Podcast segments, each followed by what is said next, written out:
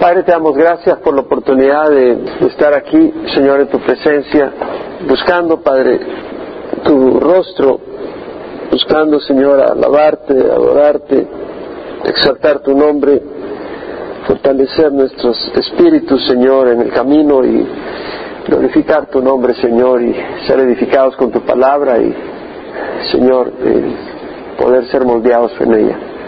Así es, Padre, te damos la honra y la gloria que solo tú eres digno de recibir. Rogamos, Señor, que nuestros corazones estén abiertos a tu presencia, a tu grandeza, Señor, para exaltarte como lo mereces. Señor, aún durante el estudio de tu palabra, que nuestros ojos estén abiertos a ti, Señor, y te glorifiquen. Sigue bendiciendo el resto de nuestra reunión, Padre. En nombre de Jesús. Amén. Salmo 89, Masquil de Etán Esraíta. Por siempre cantaré de las misericordias de Jehová, con mi boca daré a conocer tu fidelidad a todas las generaciones. Porque dije, para siempre será edificada la misericordia, en los cielos mismos establecerás tu fidelidad. Yo he hecho un pacto con mi escogido, he jurado a David mi siervo. Estableceré tu descendencia para siempre y edificaré tu trono por todas las generaciones. Los cielos alabarán tus maravillas, Jehová, y también tu fidelidad en la asamblea de los santos. Porque ¿quién en el firmamento se puede comparar a Jehová? ¿Quién entre los hijos de los poderosos es como Jehová? Dios muy temido en el consejo de los santos e imponente sobre todos los que están en su derredor. Oh Jehová, Dios de los ejércitos, ¿quién como tú, poderoso Jehová? Tu fidelidad también te rodea, tú dominas la soberbia del mar, cuando sus olas se levantan tú las calmas. Tú aplastaste a Rahab como uno herido de muerte, esparciste a tus enemigos con tu brazo poderoso.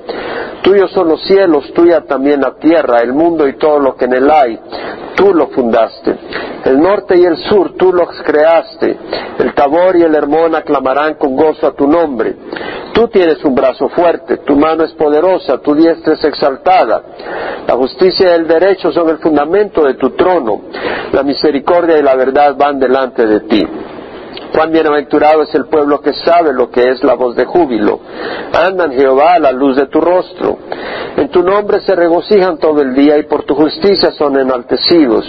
Porque tú eres la gloria de su potencia y por tu gracia es exaltado nuestro poder. Pues de Jehová es nuestro escudo y del Santo de Israel nuestro Rey. Hasta ahí estos 19 versículos, el salmista tiene una alabanza sincera y genuina dedicada al Señor.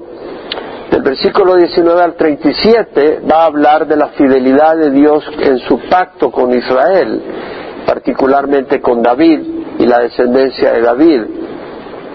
Y mencionará, del 19 al 29 habla de ese pacto, del 30 al 37 habla de ese pacto en cuanto a que si los hijos, los descendientes de David se alejan, Dios les va a disciplinar, Dios les va a castigar, pero no va a anular el pacto. Y Dios se va a encargar de que su promesa se mantenga y de que haya un descendiente en el trono de David para siempre. Y veamos, una vez hablaste en visión a tus santos y dijiste, ayudado a un poderoso, exaltado a uno escogido de entre el pueblo, he hallado a David mi siervo, lo he ungido con mi óleo santo, y con él estará siempre mi mano. Mi brazo también lo fortalecerá. No lo engañará el enemigo ni lo afligirá el hijo de maldad, sino que yo aplastaré a sus adversarios delante de él y heriré a los que lo aborrecen. Con él estará mi fidelidad y mi misericordia, y en mi nombre será exaltado su poder. Pondré también su mano sobre el mar y a su diestra, y su diestra sobre los ríos. Él clamará a mí, mi Padre eres tú, mi Dios y la roca de mi salvación. Yo también lo haré mi primogénito, el, más excelso de los reyes de la tierra.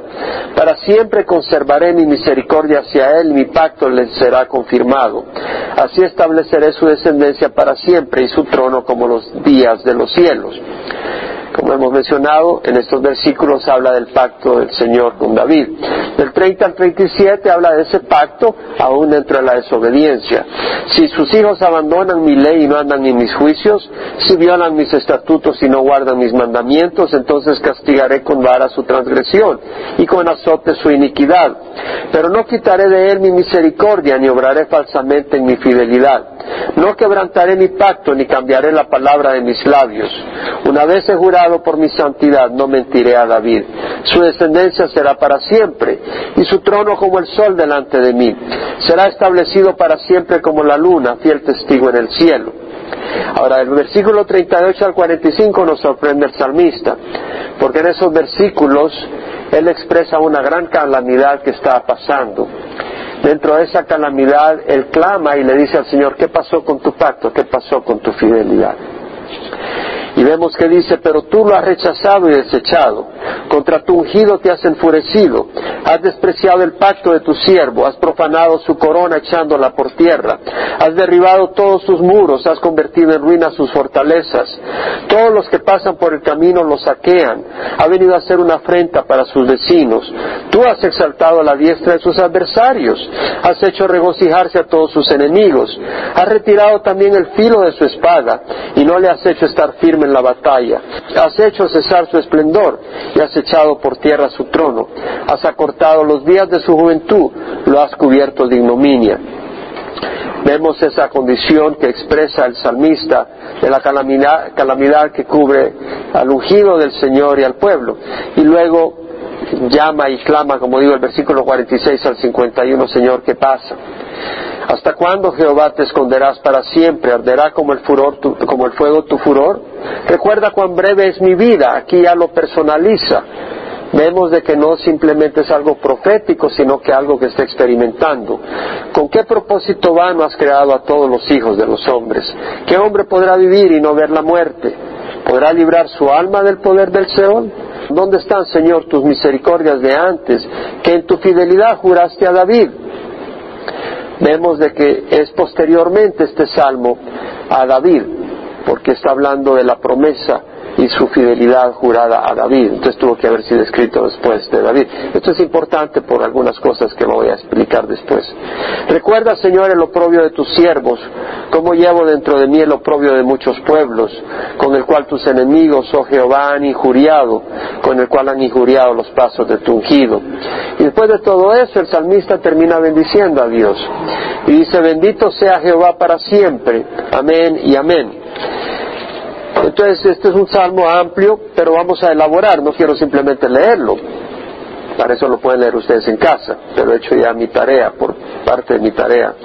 Podría haber dedicado más horas a este salmo. Es un masquil. La palabra masquil, hemos dicho, es un poema, un canto o poema contemplativo. Y luego dice de Etán Esraíta. Y me tomé el tiempo de realmente escudriñar la escritura sobre este Etán. Número uno, me llama la atención su nombre. El nombre Etán en el hebreo, que es así como se, pronuncia Etán, eh, quiere decir enduring en inglés, es decir, alguien que permanece, alguien que persevera en la adversidad. Es un permanecedor, alguien que no se raja, que no se hace para atrás, algo que está siempre ahí, que no se desvanece, como algunas montañas que permanecen y están ahí, vieron nuestros abuelos, los bisabuelos, antepasados, y ahí está esa montaña, es algo que permanece. Y la palabra viene de, de una palabra prácticamente se pronuncia igual, pero es un adjetivo que quiere decir algo que es perpetuo, constante. Se aplica, por ejemplo, de un río que fluye continuamente, un río perenne. Entonces la idea es de algo que es perenne y de hecho se aplica para alguien o una nación que es fuerte, que es perenne. Es perenne porque permanece ante la adversidad. Entonces eh, se le traduce a veces firme, poderoso una nación poderosa. Entonces este nombre Tan habla de permanencia, habla de, de, resistencia a la adversidad, de no desmoronarse ante la adversidad. Y es interesante porque vemos de que este hombre realmente no se desmorona ante la adversidad. Vemos que empieza alabando al Señor Vemos la fidelidad de este hombre, empieza alabando. Y dije al principio que era una alabanza genuina, porque podemos alabar de los labios para afuera. Pero cuando vas escudriñando estas escrituras y la alabanza, te darás cuenta que es una alabanza bien genuina, que brota de un corazón que está realmente alabando al Señor, que no lo está diciendo por una tecnicalidad, pero que realmente Él está alabando al Señor. Sin embargo, vemos de que no por eso Él no se esconde ante la crisis que está pasando. Recuerda la fidelidad de Dios y el pacto y dice, Señor, pero ¿qué está pasando? Pero aunque no lo entiende, este hombre sigue como en el Salmo 88. El del Salmo 88 es otro autor. Bueno, es el Espíritu Santo, pero ese man es raíta. Ahora, hablando de la fidelidad, vemos que este hombre es fiel, ese es su, su, nombre, ese es su significado, y realmente nosotros somos siervos de Dios, y como en el Salmo 88, que fuimos exhortados en este mismo salmo, somos exhortados a ser fieles. Eso quiere decir ser estable en nuestro compromiso con Dios, estar unidos con Él en las buenas y en las malas, en los tiempos de escasez, así como en los tiempos de abundancia, en los tiempos de lucidez como en los tiempos de confusión, en los tiempos de popularidad como en los tiempos de soledad. En 1 Corintios 4, 1 y 2 leímos cómo Pablo escribiendo a la iglesia de Corintio dice que todo hombre nos considere de esta manera como servidores de Cristo, servidores de Cristo, no ocasionalmente, pero siempre administradores de los misterios de Dios. Y hablando de misterios se refiere a aquellas cosas secretas que no se conocían, pero que Dios las ha revelado y que el pueblo de Dios las conoce por revelación de Dios. Y dice, ahora bien, se requiere de los administradores que cada uno sea hallado fiel. Esto se aplica a nosotros, cada uno de nosotros tiene un don, tiene al Espíritu Santo en nuestras vidas. Cada uno de nosotros ha recibido al Espíritu Santo. Cada uno de nosotros tiene el mensaje de salvación. Los que hemos conocido a Jesucristo conocemos el mensaje de salvación. ¿Cuánta gente no conoce el mensaje de salvación? Y hemos experimentado la salvación del Señor y se requiere que seamos fieles en el caminar con el Señor. En 1 Corintios 16, 13 dice, estad alerta permaneced firmes en la fe, portaos varonilmente, sed fuertes. Está hablando de esa firmeza que debe exhibir el cristiano en Cristo Jesús. Lo que abunda en medio de nosotros es la infidelidad, pero en la iglesia no debe de abundar infidelidad. En la iglesia lo que debe de abundar es la fidelidad hacia el Señor. Debe de abundar siervos fieles a Dios. Como leímos en 1 Corintios 16, 13, estar alertas. ¿Por qué estar alertas? Porque fácilmente uno se debilita. Hay que alimentarse para estar fuertes y fácilmente te distraes y te dejas de alimentar porque hay otras cosas que toman la preocupación y la ocupación tuya y no la preocupación por alimentarte la palabra. Hay muchas otras cosas que te desvían de la palabra del Señor y de cuidar tu fe. Tenemos que cuidar nuestra fe. Hay muchas cosas que nos desvían de nuestra fe. Permanecer firmes en la fe, portados varonilmente, le dijo Pablo a la iglesia en Corinto, sed fuertes. En 1 Corintios 15, 58 dice, por tanto, mis amados hermanos, estad firmes, constantes. ¿Se acuerda la palabra de tan que quiere decir perenne? constante que está ahí siempre. Y, aquí vemos que dice Pablo, está firmes, constantes, abundando siempre, abundando siempre en la obra del Señor, siempre abundando sabiendo que vuestro trabajo en el Señor no es en vano. No debemos de cesar de servir al Señor. Ese es un llamado del Señor, esa es una exhortación del Señor a nosotros.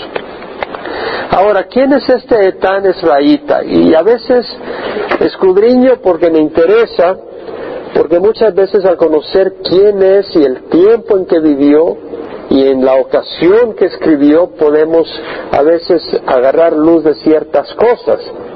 Pero no le ha placido al Espíritu realmente confirmarnos claramente quién es este Etán Esraíta. Y se lo voy a mostrar por qué no es tan evidente. Y el ejercicio que voy a hacer con ustedes es a propósito. Porque muchas veces hay personas que agarran una escritura y llegan a conclusiones.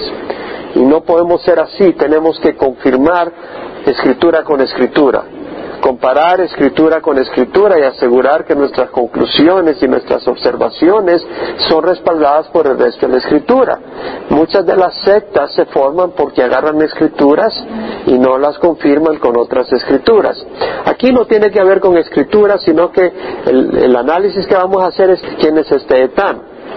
Número uno, si vamos a Primera de Reyes capítulo 4, y lo hago como un ejercicio para ayudarnos a realmente afilar nuestra habilidad en estudiar la escritura. Como le dijo Pablo a Timoteo, procura con diligencia presentarte ante Dios aprobado, como obrero que no necesita qué avergonzarse, que maneja con precisión la palabra de verdad. El primer libro de Reyes, capítulo 4, versículo 29, dice, Dios dio a Salomón sabiduría, gran discernimiento y amplitud de corazón. ¿A quién? A Salomón. ¿Salomón fue hijo de quién? De David. Y luego dice, amplitud de corazón como la arena que está en la orilla del mar. Y la sabiduría de Salomón sobrepasó la sabiduría de todos los hijos de Oriente y toda la sabiduría de Egipto, porque eran más sabios que todos los hombres, más que Etán Esraíta, Emán, Calcol y Darda, hijos de Maol. Y su fama fue conocida por todas las naciones de alrededor. Entonces, obviamente, que este Etán que aparece aquí, Y este Emán, Acuérdense que el Salmo 88 menciona a un Emán Esraíta. Este Etán Esraíta y este Emán, interesante que a Emán no lo llama Esraíta, en el primer libro de Reyes capítulo 4. Talcol y Darda, hijos de Maalol, y su fama fue conocida. Entonces, estos obviamente eran hombres sabios que eran en el tiempo de Salomón o anteriores a Salomón, antes de que Salomón viniera. Entonces vemos que ellos son algunas personas mencionadas que tienen el nombre de Etán o en el Salmo 88 el nombre de Emán.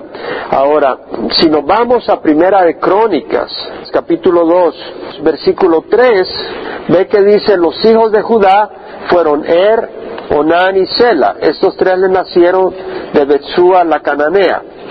Y Er, primogénito de Judá, fue malo ante los ojos de Jehová, quien le dio muerte.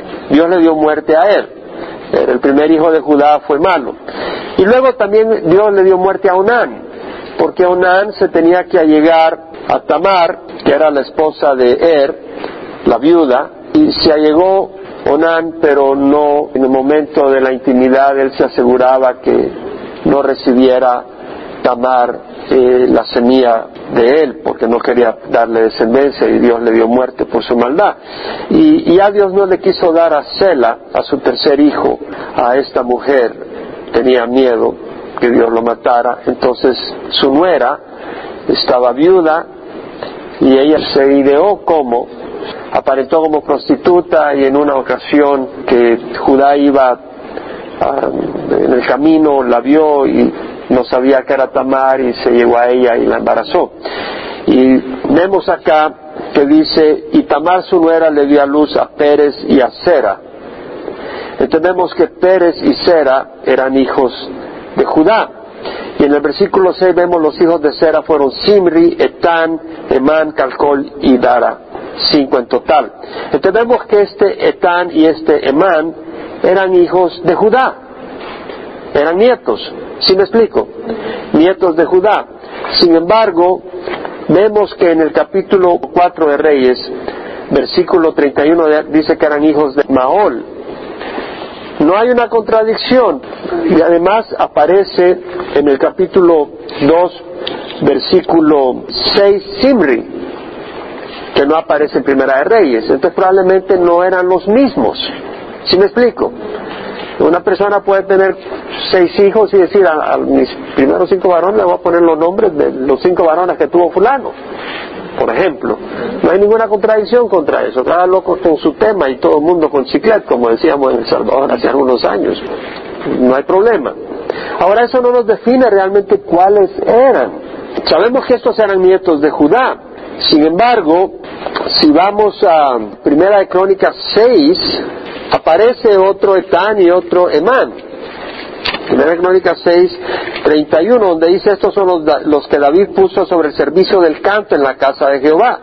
Y menciona, por ejemplo, en el versículo 33, Enán, Emán, el cantor, hijo de Joel, hijo de Samuel, en versículo 37 vemos que era descendiente de Coré, versículo 38 era descendiente de Coat, hijo de Leví. Entonces vemos que este Emán era coatita, era de los hijos descendientes de Coré y era descendiente de Leví, entonces no era descendiente de Judá, porque Leví era hermano de Judá, ¿sí me explico? Entonces vemos que este man es otro, pero este man sí era contemporáneo con David. Y como dijimos, el Salmo 89 aparentemente fue alguien contemporáneo, porque hasta menciona a David por nombre. Pudiera haber sido un salmo profético, pero no creo que haya sido profético porque el salmista se menciona como el que está sufriendo la calamidad. ¿Se acuerda que le mencioné eso? En el versículo 47 del Salmo 89 dice recuerda cuán breve es mi vida. Entonces es posible que este man haya sido algún contemporáneo con David, Etán también, porque si vamos al, a Primera de Crónicas 6 veremos que hay un Etán que no es hermano de Emán. Y ese lo vemos en el 44, a la mano izquierda estaban sus parientes, hijos de Merari, Etán. Y vemos en el versículo 47 que Etán era descendiente de Merari, hijo de Leví. Entonces vemos que no es descendiente de Coat. Entonces este Etán no era hermano de padre de Gemán. Si me explico, uno era descendiente de Merari y el otro era descendiente de Coat, ambos descendientes de Leví. Eran levitas. Entonces no pueden ser los nietos de Judá, son otros. Y vemos que eran levitas. Y uno de ellos, Emán, era coatita. Entonces era probable que el Salmo 88, el, el, Emán que aparece en el Salmo 88, que era descendiente de Coré, sea el autor, ese Emán. Se menciona en el Salmo 88 ese man como un israelita. Difícil explicar, no tenemos información, es posible que fue un término que se le aplicó a él. Etán se menciona como israelita, pero no es el descendiente de, no es el descendiente de Judá, eh, porque es contemporáneo, probablemente es descendiente de Leví, probablemente no es el mismo Etán que aparece contemporáneo con David, porque al estudiar el Salmo, aparentemente este Salmo fue escrito después de David, y probablemente después de Salomón, y probablemente haya sido en tiempo de Josías y los reyes que le siguieron después, es probable, por el contexto. Entonces acá vemos el caso donde varias escrituras nos ayudan a entender un poco de quién pudo ser el autor o quién no fue. Y, el ejercicio nos debe de servir como una advertencia que cuando nosotros estudiamos una escritura o agarramos un nombre, hagamos un análisis si es importante y si vamos a sacar algunas conclusiones doctrinales. ¿Sí me explico? muchas personas agarran un versículo y sacan conclusiones doctrinales y no, no compaginan cosa contra cosa. Ahora, Tenía yo mucho interés de tener una idea cuándo fue escrito este salmo. Pienso yo que fue escrito después de los días de David y Salomón por varias razones. Primero, por la catástrofe que menciona, la, la, calamidad que habla. Sin embargo, no creo que fue en el exilio de Babilonia, porque no habla de la destrucción del templo. Entonces, no creo que fue para el exilio de Babilonia, tuvo que hacer antes. No creo que fue en tiempos de David porque habla de la destrucción de muros y de fortalezas. Y cuando Absalón se rebeló contra David, no creo que hubo destrucción de muros y fortalezas porque David huyó y Absalón entró a Jerusalén sin destruir Jerusalén. Entonces no creo que fue durante la calamidad de Absalón. Entonces cuando habla de la calamidad que le ocurre a su ungido, probablemente está refiriéndose a un rey ungido que era descendiente de David. Y que podía ser el caso de Josías, que fue un excelente rey, pero el faraón Neco lo mató cuando él salió en la campaña, eh, el faraón de Egipto salió él a, encontrarse contra él y lo mató y probablemente él y posteriormente lo que, lo ocurrió después. Habiendo hecho ese ejercicio que nos advierte la importancia, si vamos a hacer doctrina, a sacar doctrina, a estudiar bien la escritura, vemos lo que es importante principalmente para nosotros en este estudio es la fidelidad del hombre, que en la crisis haya espacio realmente para alabar al Señor. ¿Y cómo se prueba la robustez y la fidelidad de las columnas de un edificio? Se prueba con la fuerza de un terremoto. Aquellos edificios en México que no fueron destruidos en el terremoto que mató a diez mil o y pico de personas, fueron columnas fuertes. Cuando viene un huracán y destruye edificios, pero alguno queda fuerte, vemos su fortaleza de lo que somos, nuestra fe se manifiesta en las pruebas. Muy fácil decirse cristiano, otra cosa es serlo y ser fuerte. Y el Señor nos llama a ser fuertes, no en nosotros, pero en el Señor. Depende de nuestra fidelidad, en quién estamos anclados. No depende de nosotros, pero depende en quién estamos anclados. Nosotros somos tan fuertes como la roca en la que nos protegemos. Pero muchos decimos que estamos protegidos en la roca, pero no estamos protegidos en la roca. Estamos buscando protección en otras áreas. Y cuando viene la crisis se muestra que realmente nuestra protección no es la roca, porque estamos desposeídos. El verdadero carácter, la verdadera fidelidad se manifiesta en la adversidad. Y el aroma de un perfume se disfruta cuando se quiebra el jarro donde está contenido ese perfume. En 2 Corintios 2, 14 al 17, Pablo dice, gracias a Dios que en Cristo siempre nos lleva en triunfo y por medio de nosotros manifiesta en todo lugar la fragancia de su conocimiento, porque fragante aroma de Cristo somos para Dios entre los vivos y los muertos, para unos olor de muerte para muerte y para otros olor de vida para vida. Y para estas cosas, ¿quién está capacitado? Porque no somos como muchos que comercian con la palabra de Dios, sino como de parte de Dios y delante de Dios os hablamos en Cristo. Tenemos acá, Pablo está diciendo, gracias a Dios, que en Cristo siempre nos lleva en triunfo.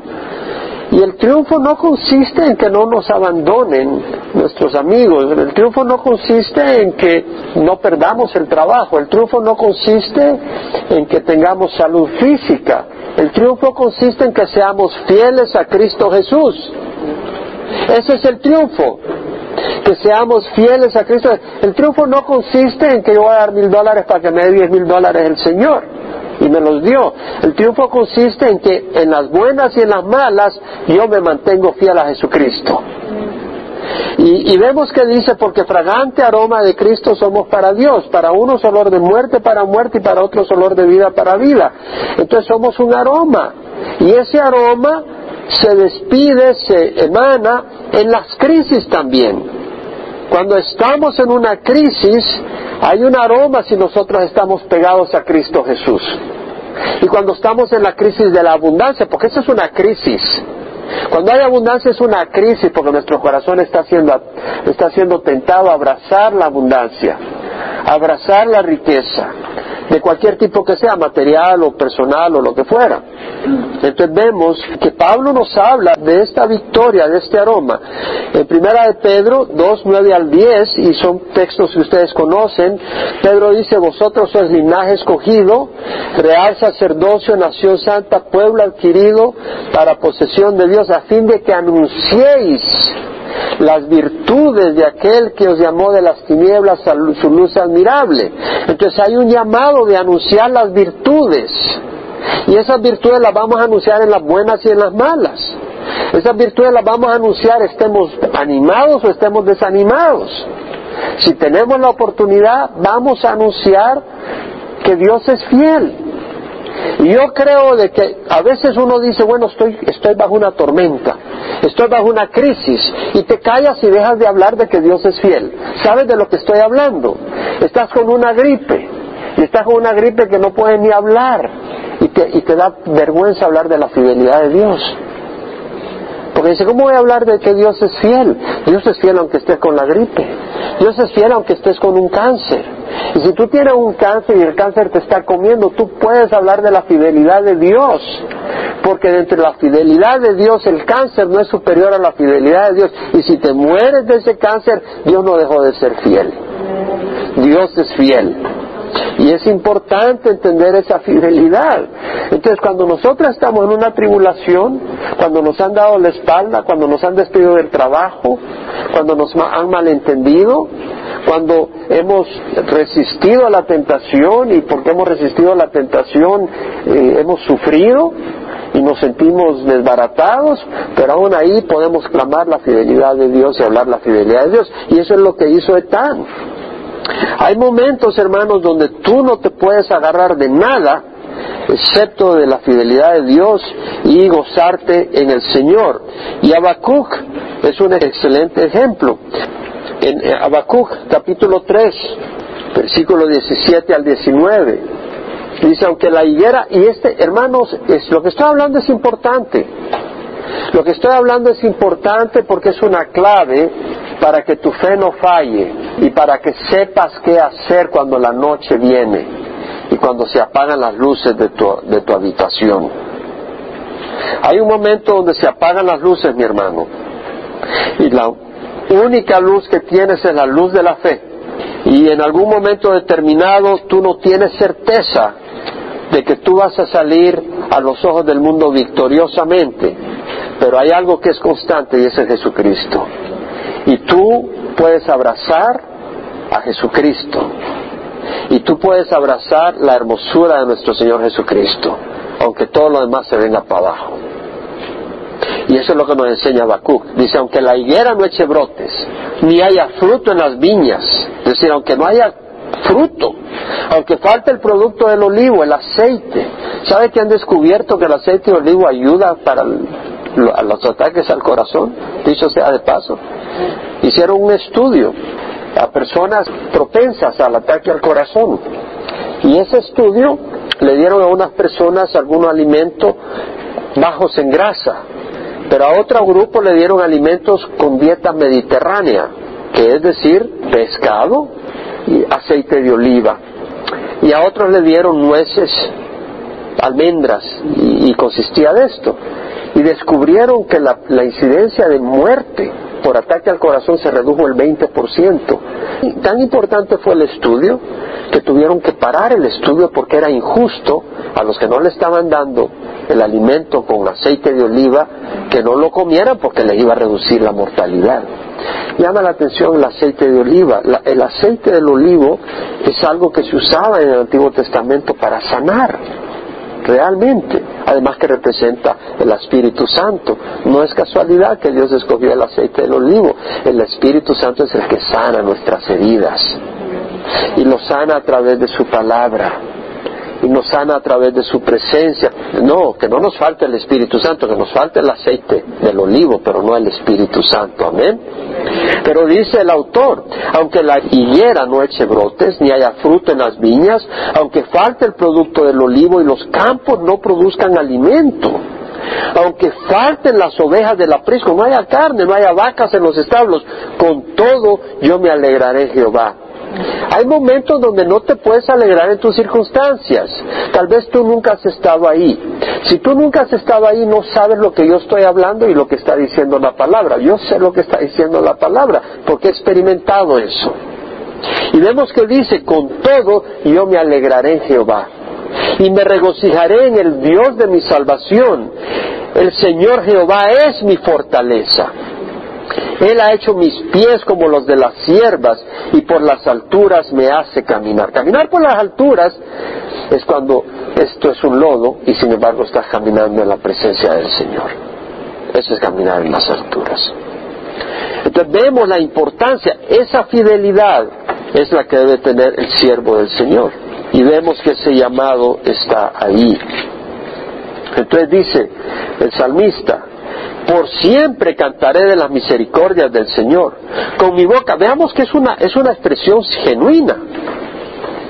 Aquí no vemos nada de hipocresía, es realmente está expresando a su Dios una alabanza. Por siempre cantaré de las misericordias de Jehová. Con mi boca daré a conocer tu fidelidad a todas las generaciones. Por siempre a todas las generaciones, por siempre a todos. Y generaciones quiere decir la generación de ellos, la de sus hijos, la de sus nietos, a todas las generaciones, a todo el mundo. Y está hablando de las misericordias. Y se acuerda esa palabra Gesed, es un término que debemos de aprender. Esa palabra Gesed se traduce de distintas maneras, es difícil de traducir, pero es un significado de un amor, una ternura, una compasión, pero un compromiso de un pacto entre Dios con nosotros, donde Dios muestra esa misericordia, esa ternura, porque nos ama, pero también porque hay un compromiso. Él está comprometido con ese pacto con nosotros. Es un amor de pacto. Ese está hablando, cantaré de las misericordias del Señor. Algunos le llaman loving kindness, amor tierno.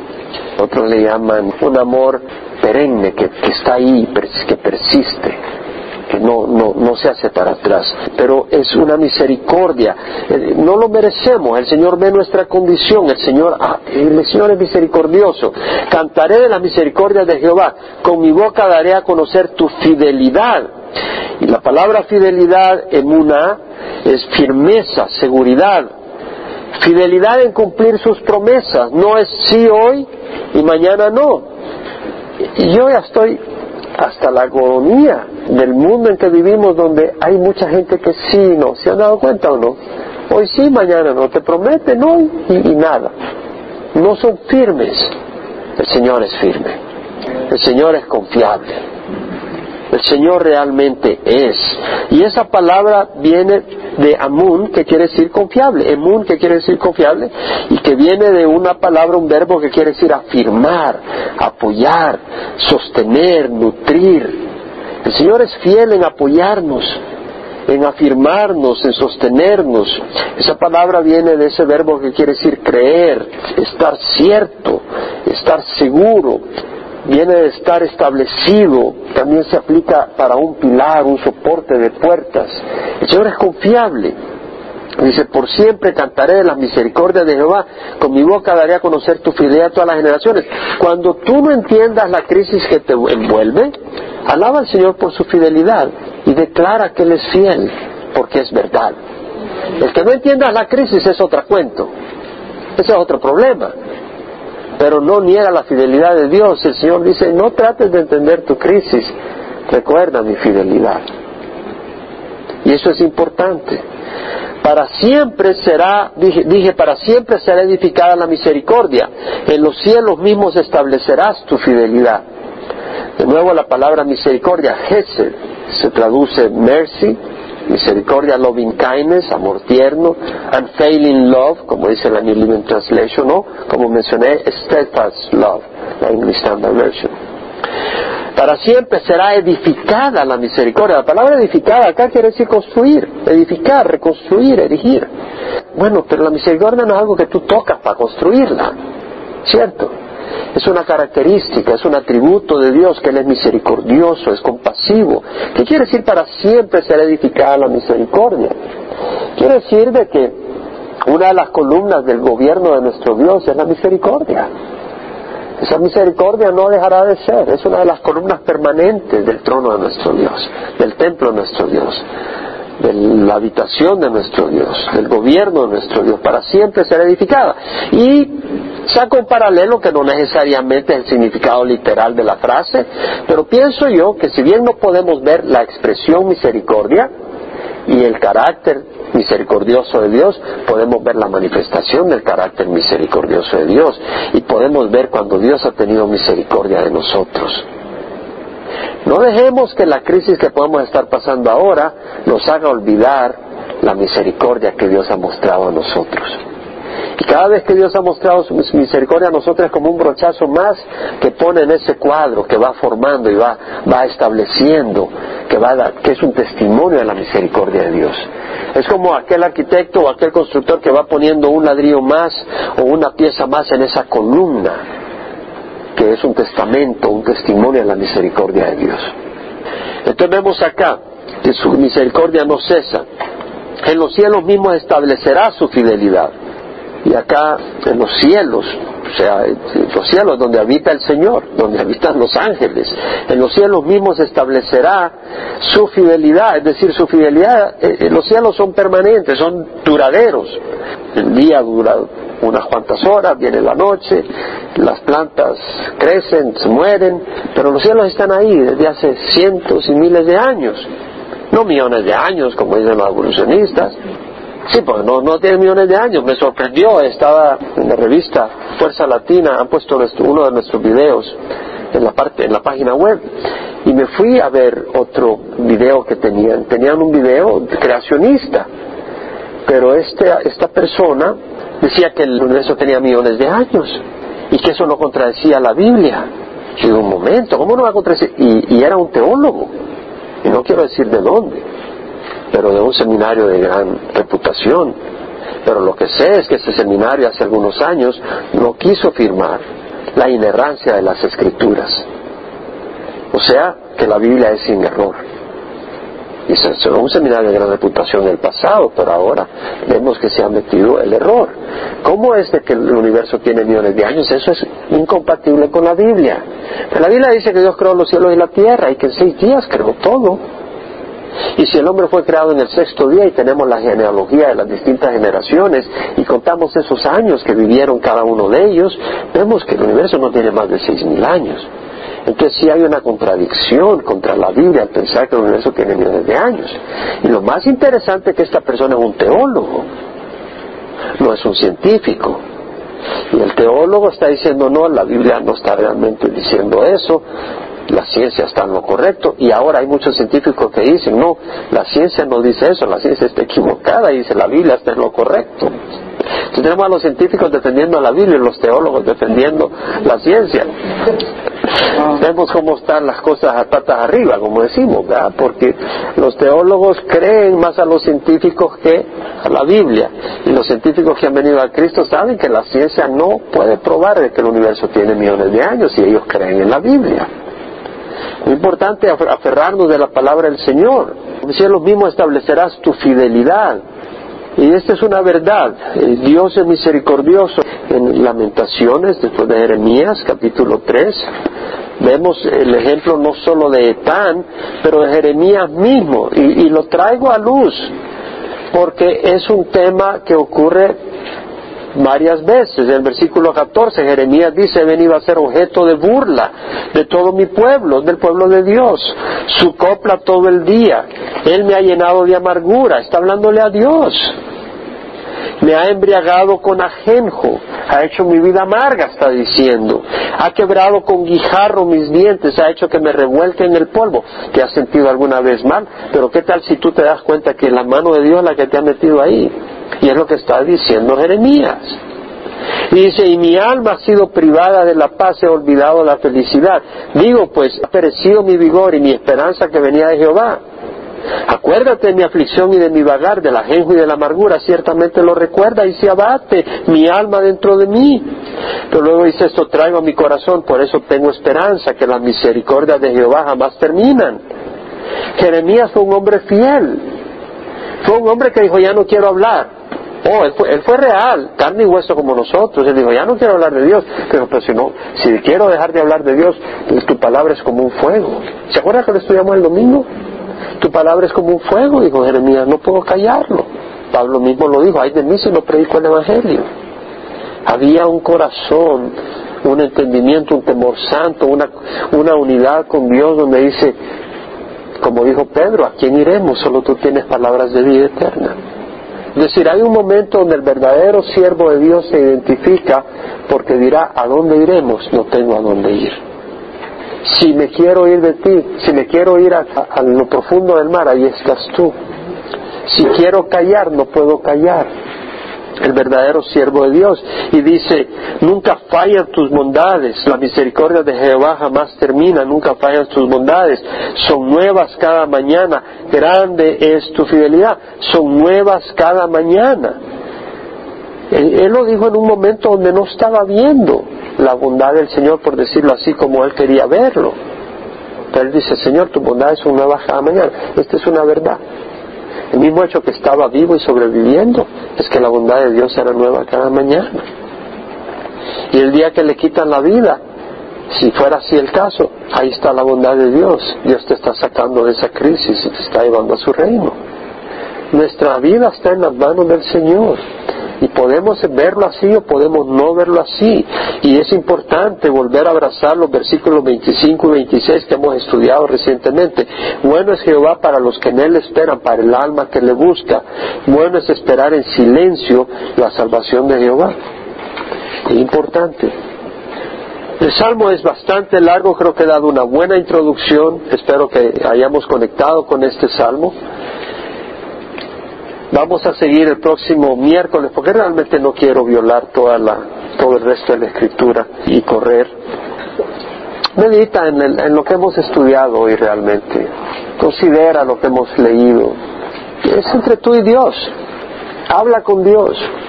Considera. Tienes la opción de exaltar a Dios o tienes la opción de... Tal vez no has tenido la oportunidad de exaltar a Dios en tu casa en el carro porque estás embriagado de tu crisis. Pero yo creo que el perfume y el aroma agradable a Dios es que realmente de corazón, de corazón, tú lo alabes. ¿Por qué no consideras las cosas buenas de Dios en tu vida? ¿Por qué no consideras las promesas de Dios que son fieles? Recuerdas, cuando mueras vas a ir a la presencia de Dios. Recuerda, cualquier crisis que estés pasando no es para siempre. Recuerda que no necesita la aprobación de los hombres, sino de Dios. Es la aprobación de Dios la que necesita. Recuerda que si has fallado, la misericordia de Dios es nueva cada mañana y el día de hoy el Señor te levanta. Hoy mismo no tienes que estar con un corazón de culpabilidad. Y si te has encontrado tú mismo frágil, endeble, hoy sí, mañana no, Dios es el Dios que te afirma. Leímos eso que la palabra fidelidad en una vimos que significaba eh, fortalecer, afirmar, apoyar a alguien que es, que es fiel, que está ahí, que, que es constante, que no se echa para atrás. Y Él es fiel para fortalecerte. Él es fiel.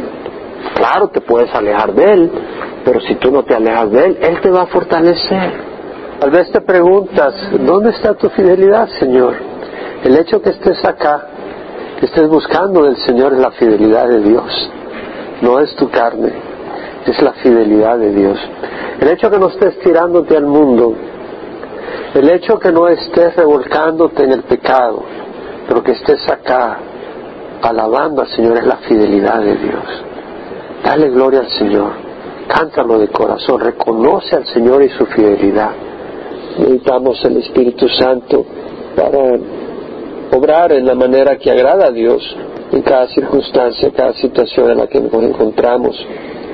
Padre, te necesitamos, te lo expresamos sin vergüenza, sin reparo, Señor, te necesitamos. Señor, la lucha es difícil, necesitamos tu fortaleza. El corazón a veces se aflige, Señor. Si queremos caminar en tu voluntad, es difícil y necesitamos tu fortaleza para ser hombres valientes, mujeres de valentía, de integridad, de rectitud, de humildad, Señor. Y te damos gracias, Señor, porque tú eres lo que necesitamos. Y si no lo reconocemos, no nos abrimos a tu presencia y a tu favor. Pero lo reconocemos y tú has prometido, Señor, Pedid y se os dará. Y no pedimos con intenciones malas para gastar nuestros placeres caprichosos. Pedimos tu espíritu para hacer tu voluntad. Pedimos tu espíritu para tener fortaleza en la lucha. Pedimos tu espíritu para que queramos hacer lo que debemos hacer. Pues dice tu palabra que eres tú quien nos da el querer y el hacer para tu beneplácito. Necesitamos que tú pongas en nuestro corazón ese querer y nos des la fortaleza para hacer, Señor. Ayúdanos, Señor. Te damos gracias que tú has prometido y te rogamos que esta noche podamos descansar, Señor, en ti, Señor. Podamos tener un buen sueño reparador, Señor. Que podamos oír tu voz, Señor. Que podamos oír tu voz. Aún en el sueño, Señor, háblanos. Aún en el sueño te rogamos que nos hables. Si ese es tu deseo, pídeselo al Señor. Señor, háblanos, aún en nuestro sueño, Padre. Queremos que aún cuando dormimos, Señor, seas tú quien gobierne nuestra mente y restablezcas nuestras emociones, Señor. Te damos nuestras vidas para que las restablezcas, para que las sanes, las bendigas, Padre, para que traiga gloria a tu nombre, traiga esperanza y luz, Señor. Señor, que haya un gozo y esa paz. A veces no podemos reír porque no es oportuno reír. A veces vemos situaciones que quiebran el corazón. A veces experimentamos situaciones que quebrantan el corazón, Señor. No podemos reír. Tú no nos llamas a ser cínicos y a reír cuando hay crisis, pero sí nos llamas a permanecer en el gozo de que tú estás ahí y que tú, Señor, tú eres poderoso, Señor. Tú eres poderoso para lograr tu propósito en nosotros, Señor. Por algún motivo nos tienes en esas crisis. Por algún motivo nos haces testigos de esas situaciones que no quisiéramos ni ver ni experimentar. Señor, por algún motivo nos tienes ahí y cumplirás tu propósito. Y eso es lo que nos importa. Que tú cumplas tu propósito en nosotros. Que nuestra vida sea agradable a ti, Señor. Te lo rogamos en nombre de Cristo Jesús. Amén.